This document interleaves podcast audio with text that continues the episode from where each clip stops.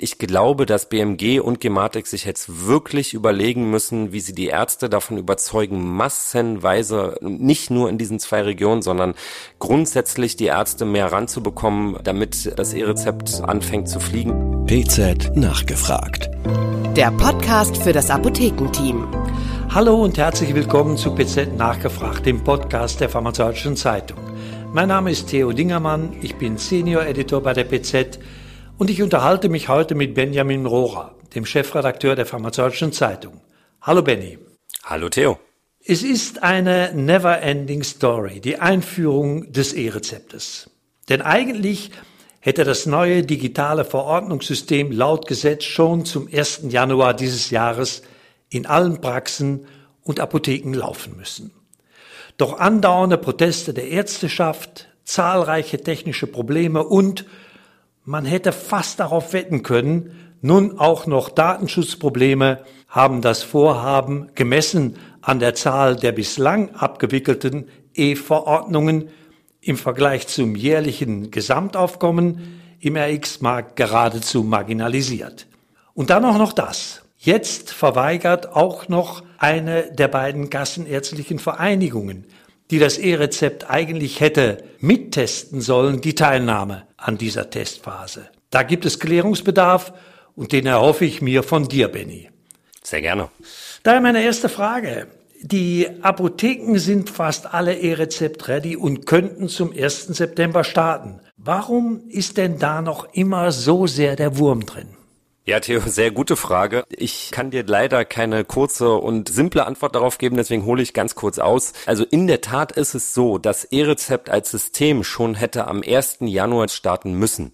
Laut Gesetz sind Ärzte seit dem 1. Januar dieses Jahres dazu verpflichtet, in diesem neuen digitalen System zu verordnen und nur noch auf Papier auszuweichen, also auf Muster 16, wenn es irgendwelche technischen Probleme gibt. Aber damals, kurz vor dem Jahreswechsel, war einfach klar, dass das nicht klappen wird. Auf der Arztseite gab es einfach nach wie vor sehr viele Probleme mit dem Praxis-Software-System. Auch auf Apothekenseite waren noch nicht alle Software-Systeme fertig.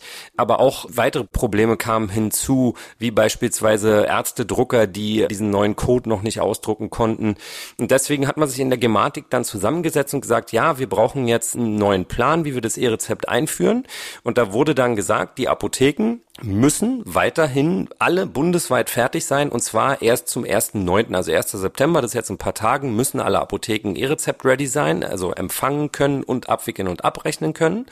Und die Ärzte werden allerdings, weil die noch ein bisschen hinterher sind, schrittweise herangeführt. Und dann wurden zwei Testregionen festgelegt, nämlich die KV Westfalen-Lippe und die KV Schleswig-Holstein, in denen eine Pilotphase hätte stattfinden sollen ab dem 1.9.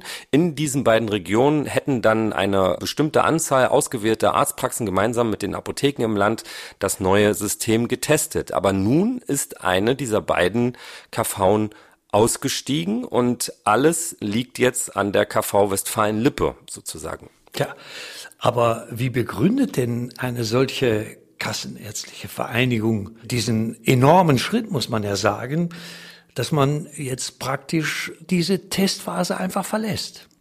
Ja, mich hat das auch sehr verwundert. Die KV bezieht sich da auf eine Aussage, auf eine Stellungnahme der Landesdatenschutzbeauftragten Merit Hansen in Schleswig-Holstein.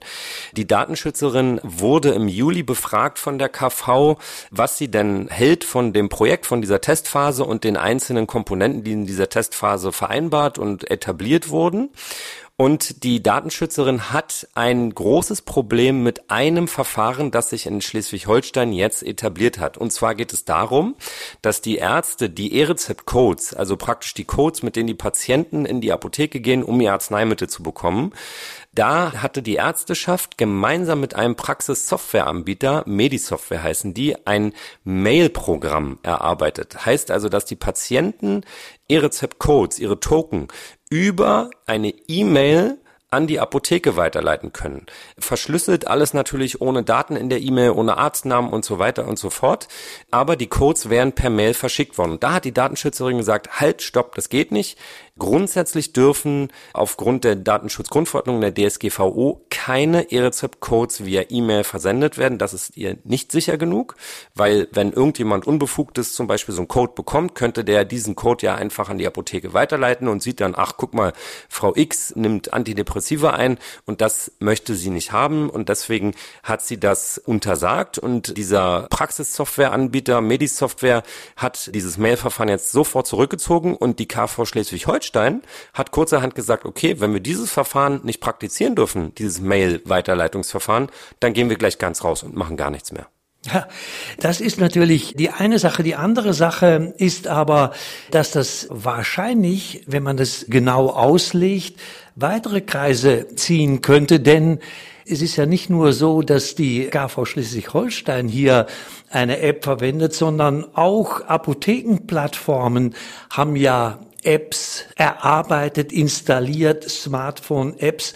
Und für die scheint das ja ganz ähnlich zuzutreffen. Und hier kann man sich natürlich fragen, haben jetzt Plattformen vielleicht auch natürlich die Versandhändler ein größeres Problem?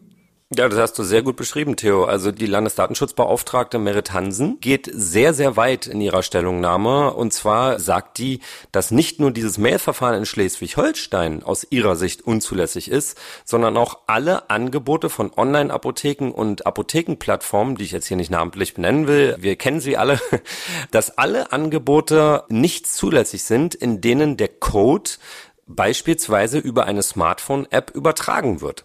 Weil die staatlichen Wege zur E-Rezept-Übertragung, unter anderem über die Gematik-App, weil diese staatlichen Wege noch nicht gut funktionieren und noch nicht wirklich gut etabliert sind, haben sich im Markt in den vergangenen Jahren, also zum Beispiel bei den Plattformbetreibern und bei den Versandapotheken, Smartphone-Apps entwickelt, in denen der Patient einfach den Papierausdruck vom E-Rezept abfotografieren kann, also diesen Code abfotografieren kann und dann den Code über diese Smartphone-App an beispielsweise eine Plattform von Apotheken oder an eine Versandapotheke schickt. Und da geht jetzt die Landesdatenschutzbeauftragte hin und sagt, halt, das geht auch nicht, das dürfen die gar nicht. Die dürfen keine Codes über eine Smartphone-App übertragen und insofern muss man sich die Frage stellen, ob die Versender und die Plattformbetreiber die das Kernelement quasi ihrer Smartphone-Apps überhaupt weiter betreiben dürfen, nämlich diese Fotofunktion für die E-Rezept-Codes. Oh weia. Da werden sicherlich einige, auch Geschäftsleute, graue Haare kriegen,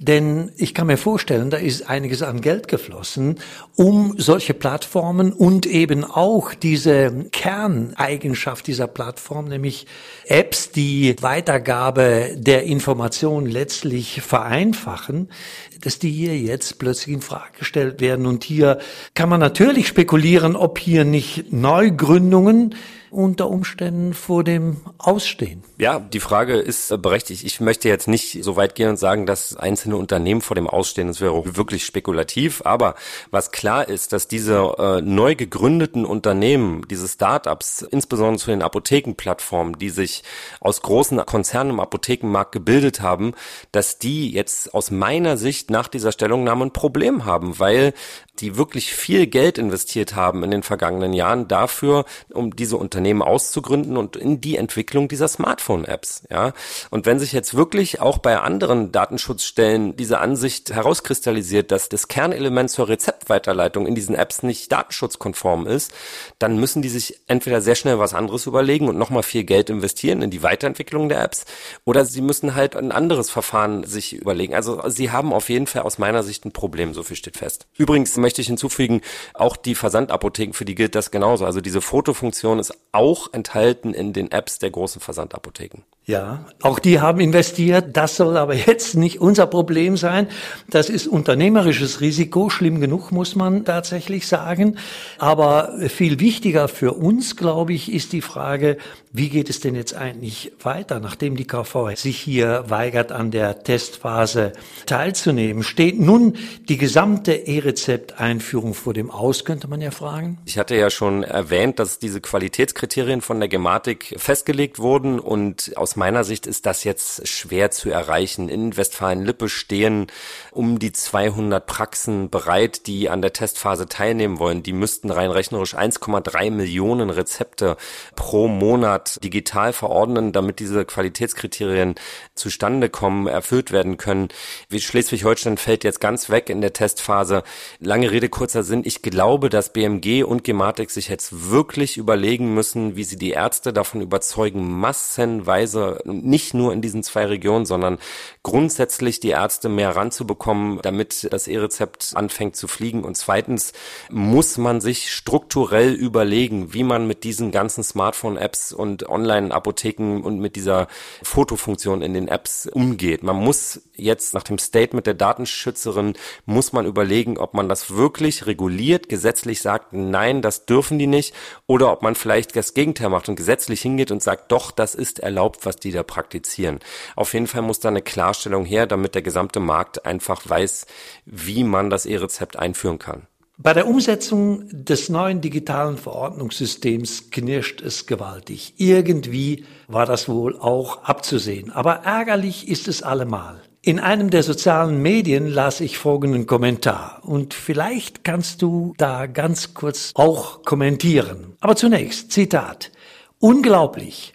Es wird dem Patienten also datenschutzrechtlich verboten, dem Arzt zu erlauben, den dämlichen, datenlosen QR-Code per Mail weiterzuleiten. Aber stapelweise Papierrezepte an den Boten eines Pflegedienstes auszuhändigen, das geht natürlich. Ich denke, beides geht nicht und beides sollte korrigiert werden. Aber was sagst du zu diesem Kommentar? Es ist in der Tat so, dass das E-Rezept aus meiner Sicht nur etwas bringt, wenn es wirklich digital ist, also komplett digitalisiert wird.